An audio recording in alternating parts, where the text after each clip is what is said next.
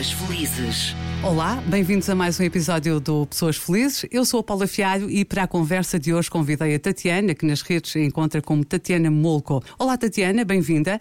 Antes de avançarmos nesta nossa conversa, deixa-me tentar resumir o universo que tu és. Um, a Tatiana nasceu em Moçambique, vive em Alverca, é a mulher dos sete ofícios, ou se calhar um bocadinho mais. Desde cedo começou a estudar música, a ler, a pintar e a escrever poesia. Diz-se uma fascinada pelas pessoas, mas foram os manifestos marxistas, leninistas, livros de geologia sobre tectónica de placas, Mário Sá Carneiro, Camilo Peçanha e Florbela Espanca, que fizeram as suas delícias uh, literárias na adolescência. Depois vieram Kafka e Nietzsche. Estudou jornalismo jornalismo, psicologia e medicina chinesa, trabalha há oito anos na música. Uh, vou parar porque uh, se calhar há muito mais para desenrolarmos em relação a tudo o que tu fazes na vida ao longo desta conversa. Vamos guardar o mais emocionante para o fim. Então, a minha okay. primeira questão, Tatiana, é: tu nasceste em Moçambique, certo? Certo. Diz-se que as almas africanas são mais livres, mais coloridas e mais disponíveis. Tu és africana, tens algumas memórias desse tempo que viveste lá ou vieste para cá ainda pequena? Infelizmente vim muito pequena porque eh, assim que nasci tive malária e a coisa não foi assim muito fácil, eh, como nunca é, não é? Sobretudo quando ainda somos mais pequeninos e mais, mais frágeis. E acabei por vir com a minha mãe para Portugal, enquanto o meu pai permaneceu a trabalhar ainda durante alguns anos em Moçambique. E de facto não tenho essas memórias mas há qualquer coisa que me fascina de uma maneira que eu não consigo bem explicar porquê, uh, relativamente a toda a cultura e todo o universo africano. És uma africana, portanto. Olha, És uma africana, pronto. És uma africana, é verdade, nasceste lá, como eu nasci é na Guiné. o facto de desde cedo os teus pais te terem dado a oportunidade de te aprimorares em algumas artes, determinou de alguma forma as escolhas que fizeste ao longo da tua vida? É que tu és uma artista, só para recordar. Eu, eu, eu acho que sim. Uh, na altura, algumas das escolhas talvez eu não as tenha percebido logo de imediato porque, por exemplo, eu sei que eles me puseram a aprender música com 4 anos de idade e eu era. Eu, se eu ainda sou um pinipom, eu na altura ainda era mais pequenina. Eu era a, a mascote da escola de música. Lembro-me perfeitamente que essa escola ainda existe, aqui em Alver, onde eu moro, e, eu era de facto mascote. Todas as pessoas andavam comigo atrás e toda a gente gostava ali muito da menina, porque eu era quase um bebê a aprender a tocar teclado, não é? Aprender a tocar piano, não, não chegava ainda com os pés a lado nenhum e já estava a aprender solfejo e essas coisas todas. E depois fartei-me. Lembro-me que, que estive muitos anos a aprender música, ainda estive em duas escolas diferentes e penso eu, se não estou em erro, que parei por volta dos 12 anos. E nessa altura não, não entendia, mas porquê que me puseram a aprender música tão cedo? Hoje agradeço, não é? obviamente. Hoje agradeço essa, todo esse conhecimento que me foi transmitido e essas influências. Por exemplo, comecei a, a aprender uh, técnicas de pintura em porcelana quando tinha 7 anos, 8 mais ou menos. Também era a menina pequenina, o Benjamin ali da turma. Hoje isso permite-me também ter uma maior capacidade artística que se eu não tivesse tivesse recebido, bebido desse conhecimento, não teria, obviamente. A ideia que eu tenho quando estou a ver as tuas redes sociais, eu não sei como é que tu consegues fazer tanta coisa em, em, em, tão, em tão, pouco tempo, porque o dia só tem 24 horas e por isso é que eu trouxe ao Pessoas Felizes e eu acho que tu és uma mulher fora de série. E então, atualmente tens uma série de projetos também na música e um deles Sim. é um tributo a Placebo, uh, em que tu és a vocalista, ou seja, neste, neste tributo tu vestes a pele e a voz do Brian Molko, vocalista dos Placebo Oh, Tatiana, fala-me um bocadinho desta experiência. Ah, já sei espetacular. Um, vou ser muito sincera, eu não, não estava propriamente na frequência de, de fazer uma banda de tributo, um, até porque, como tu sabes, eu gosto de compor, gosto de escrever, tenho projetos originais uh, e depois tenho aqueles meus pequenos projetos de covers, como sempre existiram, que fazem bares, fazem restaurantes, fazem hotéis, casamentos, essas coisas. Um, e, e acho que tanto falei, tanto falei, tanto moí relativamente às bandas de tributo que acabei por me juntar a ele. E, e, tinha de ser Placebo. Para mim não, não dava para ser de outra forma. Eu sou fã de Placebo desde sempre. Uh, eu ouço Placebo há bem mais de 25 anos e é uma das bandas mais importantes e que, e que tem mais a ver comigo, talvez a seguir uh, aos Beatles, que são a minha banda preferida, efetivamente, mas eu sempre tive muita facilidade em, em representar papéis e sempre tive um timbre muito semelhante ao do Brian Molko, portanto foi muito fácil colar-me à, à persona do Brian Molko, que, que, também é uma pessoa que eu considero muito versátil e muito, muito andrógina, muito híbrida, que é uma coisa que eu gosto nesta capacidade que algumas pessoas têm de ser multifacetadas, é aquilo não nos definirmos propriamente de um lado ou do outro, é estarmos ali a algures, criarmos a reasonable doubt, não é? Criarmos a dúvida em quem nos, em quem nos vê. E, e é tão interessante porque tu fazes uma aproximação não só à voz do Brian Molko, mas também uh, visualmente, não é? O impacto Sim. é fortíssimo e tu és uma mulher que não tens medo de mudar de imagem. É, lá Ai, está, não, volto, eu volto a dizer, porque eu só te podia trazer ao Pessoas Felizes, tu és uma mulher sem medo de viver. Sim, sim, sem medo, sem medo. Até porque desde que eu esteja feliz a fazer aquilo que faço, eh, penso que não há motivos para ter medo, não é? O medo é-nos é muito socialmente incutido desde, desde muito jovens, não é? Para além de ser uma coisa completamente muito judaico-cristã, mas é, é uma coisa social. E se nós estivermos felizes, não precisamos de facto estar preocupados com o que as outras pessoas estão a pensar acerca da nossa prestação. Tal e qual. a fazer aquilo que estamos, não é? Exatamente, Tatiana. Eu também concordo contigo, na verdade. E, e, eu, e acho sinceramente que tu nunca escolhes o caminho mais fácil. Gostas de desafiar, naturalmente. Que outros projetos é que tens também na música? Ora, na música, para além de, dos, dos duetos e dos trios que tenho acústicos que fazem aí várias, vários eventos na, na noite portuguesa, tenho a banda Tributa Placebo, tenho um projeto de rockabilly que agora está meio em stand-by, Entretanto, também com a pandemia houve coisas que ficaram em stand-by. Um dos meus uh, filhotes na música é o projeto Blue Man the Crows, que é uma banda de originais também, uh, de folk celta, na qual eu componho e escrevo e que vamos retomar. Estou, estou muito feliz porque ela esteve parada uh, na altura da pandemia e vamos este ano retomar já com um concerto em outubro no Casino de Estoril. E, entretanto, tenho uma banda de originais que são os Bigamia, que também são um, um projeto do qual muito orgulho, que está com um álbum em estúdio já a ser eh, misturado e masterizado e deverá ser lançado em outubro também deste ano. Portanto, antes do Natal notícia. temos um álbum completo de Digamia. Não é um EP, é um álbum inteiro. E tu mereces, na verdade. E como é que fazes em relação aos ensaios? Porque são muitos projetos, são todos diferentes, exigem que ensaies eh, com alguma rotina e depois também escreves músicas, também fazes eh, canções? Como é que isso processa? E as atuações, já para não falar. Lá está. Eu, eu, uma das coisas que eu costumo praticar e ensinar às pessoas que normalmente acompanho na minha profissão, né, que é, eu sou psicóloga, pronto, não, não tinha dito, mas a minha profissão. Já lá, uh, já lá íamos chegar. É ser psicóloga e uma das coisas que eu tento ensinar é esta capacidade de uh, estarmos mindful, uh, estarmos de atenção plena no momento. E se estivermos de atenção plena no momento, isso permite-nos rentabilizar muito aquele momento momento, saltando depois para outro momento. Ou seja, não há cruzamento. Eu, quando estou a dar uma consulta, não estou a pensar no ensaio que vou ter à noite, não é? Mas Ou há que haver uma gestão do tempo, não é? Real. Sim, sim, sim, claro, claro. Mas se eu, se eu tiver a minha agenda bem definida, eu quando estou a fazer uma coisa, eu só faço essa coisa. Mas é verdade, é que tu não és só psicóloga, porque a indicação que tu me deste e que eu tenho é que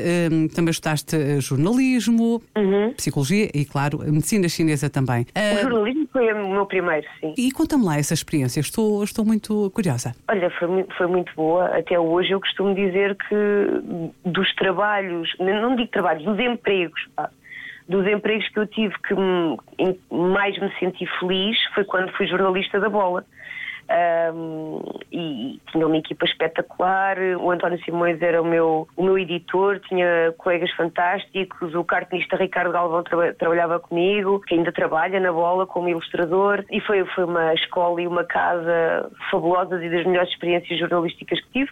Também passei pelo Diário Notícias, depois também escrevi várias colunas para jornais regionais e outras coisas. E dei uma perninha na rádio, é numa rádio online, na Rádio Movimento, é verdade. Ora bem. E tu és uma surpresa. Realmente estou a descobrir ainda mais do que eu achava que sabia de ti. É maravilhoso. Foi, foi, muito interessante. Tu achas que, que, a tua passagem na vida é mesmo para, de alguma forma, ajudar as pessoas a encontrarem caminhos? Às vezes lixo-me, aqui curto e grosso, neste momento. Às Queres vezes falar sobre isso? Queremos falar sobre isso. Epá, não, não. não, mas tu, tu, sabes, não é? Quando nós tentamos uh, chegar a todo lado, às vezes há coisas que se perdem pelo caminho e muitas das vezes em que eu o fiz, a coisa que se perdeu pelo caminho fui eu, obviamente. Portanto, uh, acho que cheguei àquele ponto na minha, na minha idade e na minha fase de vida, nesta segunda metade da vida e depois tanta coisa também de saúde que eu já passei, que neste momento eu tenho de ser a minha prioridade. E desculpem-me, desculpem-me, são todos muito importantes para mim, mas eu sou mais. Mas sim, acho que, acho que um dos meus objetivos é ajudar as pessoas, sobretudo a acreditarem nelas. Eh, eu, eu percebo que, que, tu és assim, porque tu nas tuas redes expões, uh, e, e, por exemplo, em relação a LGBT, ambas apoiamos, e eu acho isso bonito nas pessoas, não é? Terem esta uh, abertura para um, abarcar o outro, porque o outro somos nós, na verdade, não há outro, não é? Exatamente, não, não há outro. outro. E eu, eu também acho interessante essa tua postura em relação a determinadas causas uh, e, eu só trago a pessoas felizes, pessoas que me dizem coisas, não é? E que têm que ver, claro. que ver comigo. E por isso, e nessa uhum. medida, tu ficas muito surpreendida quando eu te convidei, mas uh,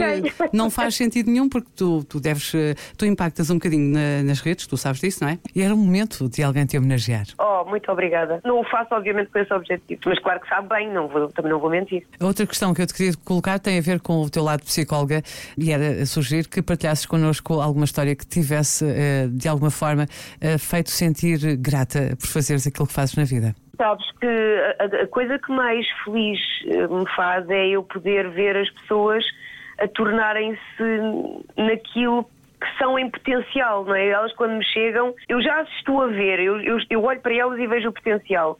E depois quando elas próprias veem isso e deixam que isso se manifeste, e, e, podem viver a vida ao máximo e serem felizes e de, e de, facto deixarem às vezes coisas muito pesadas para trás, isso para mim é, são histórias sempre muito compensadoras. Não apenas, por exemplo, pessoas que eu acompanhei, vítimas de violência doméstica, que conseguiram hoje ter famílias com pessoas espetaculares e, e, que são felizes, mas uh, pessoas, por exemplo, a nível da saúde, que, que, tinham mais de 100 quilos e agora perderam 20 ou 30 e, e adoram olhar-se ao espelho finalmente e ganharam autoestima.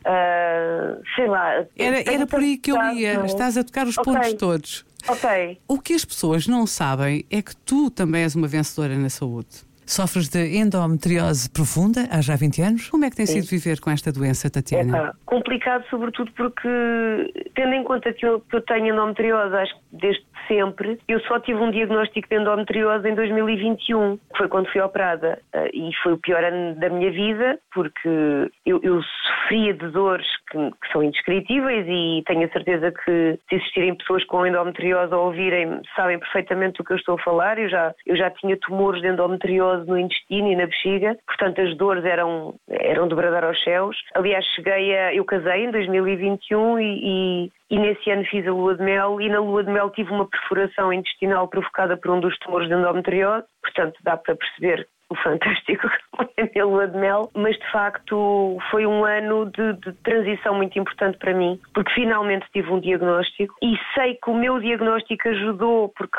já recebi tantas mensagens, muitas outras mulheres que sofriam de endometriose e não sabiam, a verem os meus sintomas na net, nas redes, a procurarem os especialistas certos e hoje em dia são pessoas que têm uma qualidade de vida completamente diferente, precisamente porque tiveram um diagnóstico. Estamos a falar de uma doença que ainda leva, uh, no mínimo, 7 a 10 anos a ter um bom diagnóstico. Portanto, são muitos anos. E a mulher continua a viver com uma crença social de martírio de a mulher tem de ter dor, ser menstruada é sofrer, estigma que nos faz muitas vezes não procurar ajuda quando estamos mal. Pode aparecer no sistema nervoso central, pode aparecer nos pulmões, no fígado, em qualquer lado e forma tumores, tem um crescimento e um comportamento do estilo cancerígeno, portanto ele propaga-se, é uma pasta que se espalha pelo nosso corpo e que forma tumores, com todos os uh, sintomas e malefícios de um tumor, neste caso não cancerígeno, uh, mas que um tumor provoca nos órgãos. Pode haver perfurações, perda da função do órgão, tudo, tudo aquilo e como que E quando é que tu resolveste parar de, de olhar para a endometriose e passaste a olhar para a Tatiana? Porque, entretanto, perdeste 31 quilos uh, só no ano passado. Partilha É verdade. Eu, eu, fui operada em 2021, em dezembro, e a partir daí eu, eu percebi que a minha vida ia, ia sofrer uma alteração grande, uh, porque, pronto, eu estava a fazer tudo para, para ter mais qualidade de vida. Mas ainda não estava lá. Ou seja, a nível de mentalidade, ainda não estava lá. um, e ainda tinha vários problemas, porque depois um, todo o stress derivado da endometriose e o facto de eu ter tido esses tumores no intestino causaram-me síndrome do intestino irritável e eu vivo até hoje com uma colite nervosa. Um, e eu, em fevereiro, no dia 15 de fevereiro de 2022, fui ao meu médico de clínica geral e ele disse-me para eu subir para a balança. Pronto, uh, muito reticentemente eu subi para a balança, porque eu andava a evitá-la, essa é que é a verdade, e vi que nos quatro anos anteriores tinha aumentado 20 quilos. E ele foi muito honesto, uh, como eu acho que um bom médico de clínica geral deve ser, e eu valorizo isso, e ele disse-me, Tatiana, desculpa lá, mas os teus problemas de coluna, os teus problemas ósseos, as tuas dores uh, no corpo, o facto de estares em pré-diabetes, teres colesterol e seres hipertensa, isto é tudo peso. Porque o teu corpo está desnecessariamente a carregar três garrafões de 5 litros. E eu lembro-me que saí da consulta a chorar e liguei à minha família e disse: Isto acabou hoje. E acabou. E olha, eu tiro-te o chapéu porque recentemente, eh, se ainda tivesse o peso que tinhas, a coisa não tinha corrido tão bem. Eu uh, vou agora partilhar com as pessoas que tu tiveste um AVC e não só, tiveste também uma paragem cardíaca e superaste tudo isso graças eh, ao facto de estares também um bocadinho mais leve. Esse programa de alimentação que fazes, no sentido de manteres no peso certo, estás a partilhá-lo com outras pessoas. Conta-me essa experiência também. Um, então, uh, de facto, eu tinha algumas, alguns conhecimentos que estavam a ser desperdiçados. Eu, como estudei medicina chinesa, tinha conhecimentos da parte nutricional, da parte da dietoterapia energética e não estava a usar isso comigo, o que era, era uma estupidez da minha parte. E, e pensei, ok, então vamos tentar fazer uma coisa, vamos estudar mais, e foi isso que eu fui fazer, fui tirar mais cursos de diet coaching, de nutrição, de psiconutrição, de gestão do peso, etc. Fiz muitas formações e adequei um programa com base nessa dietoterapia energética da medicina chinesa e, sobretudo, nos horários de alimentação que nós praticamos na medicina chinesa, com os alimentos que nós temos à nossa disposição a nível ocidental e na nossa sociedade e muito adequados também àquilo que cada pessoa tem no seu frigorífico, porque não temos todos o mesmo background, não temos todos a mesma cultura, nem temos todos a mesma capacidade financeira, correto? Então isso tem de ser tudo adaptado. Com aquilo que eu fui aprendendo sobre nutrição, criei um plano, obviamente, primeiro para mim, que me permitiu em 10 meses perder 32 quilos. Ah, espera, tu não perdeste 31 quilos, tu perdeste 32. Espetáculo. Pronto e, e, sempre, obviamente, focada na saúde mental, sem descompensações, sem carências nutricionais. Isso era a minha preocupação, não é? Ninguém quer, eu não queria perder peso para ficar doente. Doente já eu estava. Ninguém quer, acho eu. Exatamente. Olha, mas tu acompanhaste essa dieta com exercício físico, certo? Sim, sim, sim. Dedicaste à Zumba, por exemplo? Foi, comecei pelo Zumba, comecei a fazer eh, uma ou duas vezes por semana, até porque a minha condição física não me permitia fazer mais, eu ficava com a língua de fora. Depois comecei a fazer todos os dias. Depois desafiei-me um bocadinho mais e fiz o curso de instrutora de Zumba. Entretanto, continuei até o início deste ano, quando descobri que tinha duas hérnias inguinais e que tinha de encostar à boxe. E foi precisamente na cirurgia às hérnias inguinais que eu tive a paragem cardíaca e o AVC porque me descobriram uma doença congénita cardíaca que já está reparada. E foi então que foste obrigada a largar a zumba e a dedicar-te a um outro desporto. Qual? Ténis. Larguei a zumba e agora faço ténis cinco vezes por semana. Comigo é assim tudo à bruta. Portanto, ou é ou não é? E essa história de ter estado morta durante meia hora. Hum, eu percebo que não tenhas memórias para nos eh, contar, não é? Que não possas partilhar nada porque estiveste literalmente apagada, mas é uma pergunta que te fazem muito, não é? E, e, tenho muita gente a perguntar-me isso, sabes? Há pessoas que realmente viveram experiências completamente diferentes da minha, mas é preciso que se contextualize. Eu tive esta, esta desaturação de oxigênio durante 29 minutos no cérebro, o que levou à, à consequente paragem cardíaca e ao AVC, mas eu, eu estava dopadíssima. Eu estava numa mesa de operações, não é? Uh, portanto, eu, eu, estava pronta a ser intervencionada a duas hérnias. Portanto, eu estava anestesiada, estava completamente noutra. Portanto, quando isso aconteceu, foi simplesmente como se tivessem desligado o interruptor. Uh, agora estás viva, agora não estás. Pronto, estava tudo bem. Mas o que é que tu pensaste uh, quando acordaste e te contaram o que é que se tinha passado? Safei-me desta, foi o que tu pensaste? Epá, foi, foi complicado. Foi complicado muita coisa. Foi complicado porque é preciso muita saúde para aguentar tanta doença, como se costuma dizer. E, e acontece-me tudo. Normalmente, coisas assim de saúde, tudo o que possa haver de efeitos secundários, riscos acrescidos, a Tatiana tem. E então, quando eu acordei e ainda estava com muita dificuldade de compreensão, o médico veio ter comigo preocupadíssimo, eu notei pela expressão e disse-me: Olha, não conseguimos operar-te às hérnias porque tivemos um problema durante a cirurgia. Eu pensei, pronto, já está. O que é que foi agora? E depois, obviamente, que à medida que fui voltando a mim, percebi que eu não tinha sequer o lado esquerdo a funcionar. Eu não conseguia Ui. pescar o olho esquerdo, não conseguia movimentar o pescoço, mexer a mão. O AVC tinha-me paralisado o, o lado esquerdo. E eu aí a única coisa que eu tentei foi, é pá, eu vou brincar com isto. Eu vou brincar com isto, eu vou mandar bocas aos médicos. E mandei, ainda tinha um médico ainda por cima, giríssimo. Alguma vez eu não eu ia perder esta oportunidade de dizer. Pensar. Nem pensar. A primeira coisa que ele me disse foi, Tatiana, olhe para mim, porque eu não conseguia olhar para ele. Não me acho bonito. E eu, acabada de acordar de um AVC, disse, então não acho. E ele Só demonstra... a rir que eu estou pronto. que já estavas bem acordada. Uh, uh, pronto, esta está-me a ver. Mas isso mudou, mudou a... Eu normalmente quando passo por períodos de choque que me criam aqui alguma destabilização cognitiva e se calhar até a roçar, que eu sinto que rocei ali o stress pós-traumático desta situação, faz-me sempre olhar para a minha vida de uma outra perspectiva. Com menos medo ainda. Ou seja, em vez de eu se calhar ficar com medo porque passei por isto, normalmente há um efeito contrário, que é, pá, eu já morri, o que é que pior me pode acontecer? É precisamente isso, Tatiana, a tua frase, o lema de vida é parar é morrer. Ó oh, mulher, conta-me lá o que é que tu ainda tens para fazer nesta vida. É que eu estou curiosa, é que depois disto tudo... É pá, tinha aqui uma lista de mil coisas, não é? Só que infelizmente não, não devo, não sei, mas acho que não vou conseguir uh, fazê-las todas. Mas, por exemplo, quando o Etna entrou em erupção, eu pensei, é agora, é agora que eu vou comprar um bilhete para a Sicília e vou ver um vulcão em, em, erupção, que era uma das coisas que eu queria fazer enquanto pudesse. Mas eu tenho estas pancadas assim. Eu não te chamaria pancadas, eh, chamaria uh, uma vontade enorme de viver e de fazer coisas uh, nesta vida. Lembro-me perfeitamente quando era a pandemia de estar nas redes sociais e de me aparecer a entreter as pessoas que estavam em casa porque não podiam sair, dada a situação. E isso também me emocionou um bocadinho.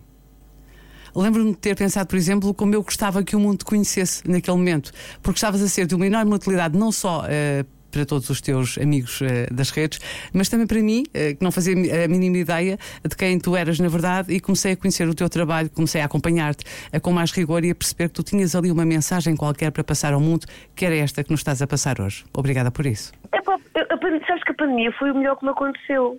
Em tudo em tudo. Eu tinha passado por uma separação recente, fiquei completamente sozinha na pandemia, eu e quatro gatos. E acho que foi o momento da minha vida em que eu aprendi a usufruir mesmo e verdadeiramente da minha companhia. Eu maquilhava-me para ir despejar o lixo, atenção, não brincamos. As cadas minhas. Eu, eu, eu maquilhava-me para despejar o lixo. Eu assim, mas porquê? Eu, porque eu quero, é para mim desculpem lá, eu mereço. Uh, e comecei a fazer muitas coisas para mim nessa altura. Também me permitiu expandir o meu trabalho de uma forma que eu ainda não tinha explorado, que foi as consultas online. Porque eu, de facto, sempre trabalhei todo, todo no novo formato mundo presencial. Não é? Sim, a esse nível. Completamente, completamente. Eu, pronto, para mim foi uma revolução muito positiva. Como, aliás, eu acho que são as revoluções, não é? Uh, acho que às vezes é preciso baralhar e dar de novo. E foi um bocadinho isso que eu fiz na minha vida nessa altura.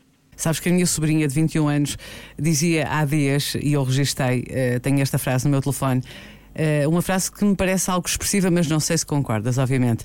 E diz ela, vou citá-la: Vou fazer a minha vida valer a pena porque só tenho uma oportunidade. Concordas com esta afirmação ou não? Uh, talvez não. Uh, para ser sincera, agora também é a primeira vez que alguém me faz pensar nisso. Mas agora que me perguntas isso, talvez não, porque eu acho que tenho várias oportunidades. És uma gata, tens sete vidas. Exato, eu tenho tanta coisa que quero fazer que eu quero aproveitar cada oportunidade que tenho para uma determinada coisa. E então acho que é assim um bocadinho que eu vivo. É, agora, agora quero fazer este projeto, é pá, este projeto recebe 100% de mim. E, e eu vivo aquilo intensamente. Um, mas depois vai surgir outra coisa, não quer dizer que eu ponha o outro projeto que tinha em hold, mas obviamente que vou dedicar-me também com paixão ao novo projeto. E de facto é o que temos, não é? É aproveitar, é aproveitar esta experiência. A verdade é que a vida dá-nos muitas mortes e muitos renascimentos, não é? Um bocadinho aquela coisa alquímica junguiana de todos morremos várias vezes e mal de nós não morrermos várias vezes durante a vida. É sinal que não passamos por estas transformações e por estes recomeços. Portanto, estes recomeços para mim são sempre novas experiências e eu vou para cada uma dessas novas experiências cheio de vontade. Pronto, é, a frase é esta. Pronto, Tatiana, o essencial está dito uh, e deixa-me confidenciar-te que esta foi a entrevista que mais trabalho me deu a preparar até agora, porque tu, tu mulher, és um universo. é sério, és um universo. Há tanto para falar sobre ti. E, Com e... tudo, buracos negros, cometas. Tudo, tudo, tudo, tudo. E a Tatiana vem sempre à superfície. Essa é a mensagem que eu quero deixar também a quem nos está a ouvir aqui no Pessoas Felizes. Na verdade, todos nós somos responsáveis eh, por aquilo que nos acontece, não é? Somos autores das nossas escolhas e logo aí, Tatiana. Somos responsáveis, somos responsáveis pelas nossas escolhas e pelo nosso caminho. Absolutamente, não é? Agora até me apetecia falar-te do Oponopono, que eu pratico, mas se calhar não. Olha, uh... por exemplo, por exemplo. Chama-se Tatiana, está nas redes como Tatiana Moco, tem que ver com o tributo que ela faz, eh, porque canta uh, numa banda chamada Placebo, que deve conhecer muito bem, até de ouvir na M80, e foi a minha quarta convidada do Pessoas Felizes. Tatiana, foi um prazer ter-te por cá. Obrigada eu pelo convite, Paula. Muito grata mesmo.